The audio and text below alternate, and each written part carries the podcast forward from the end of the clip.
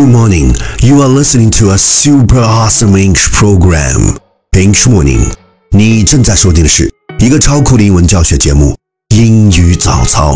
我是你的大凯，圆圆高。 Oh, baby, you should go and love yourself.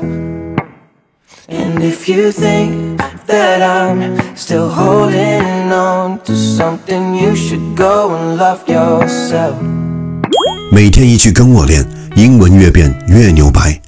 Our topic today is learn to love yourself first instead of loving the idea of other people loving you。首先学会爱自己，而不是爱上别人爱你。Keywords 单词跟我读，learn，l e a r n，learn 学习，idea。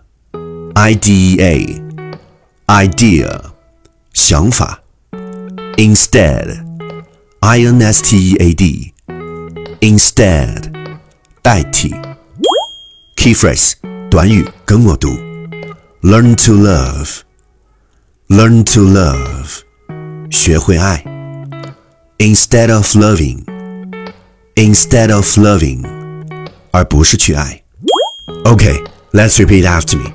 句子跟我读：Learn to love yourself first, instead of loving the idea of other people loving you.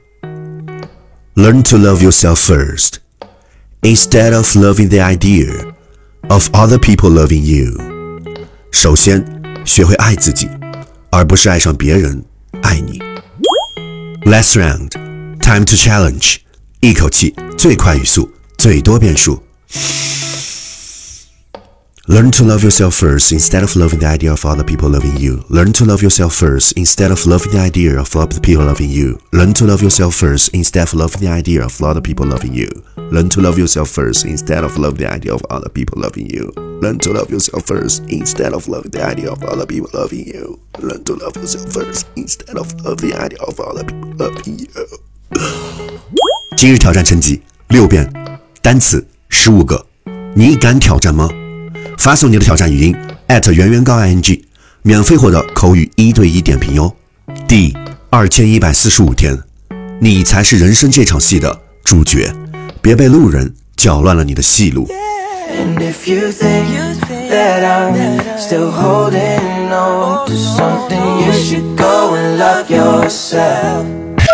今日分享到此结束。That's it for now, but don't forget to subscribe on your program channel. We'll be able to catch you on your intro program for English morning.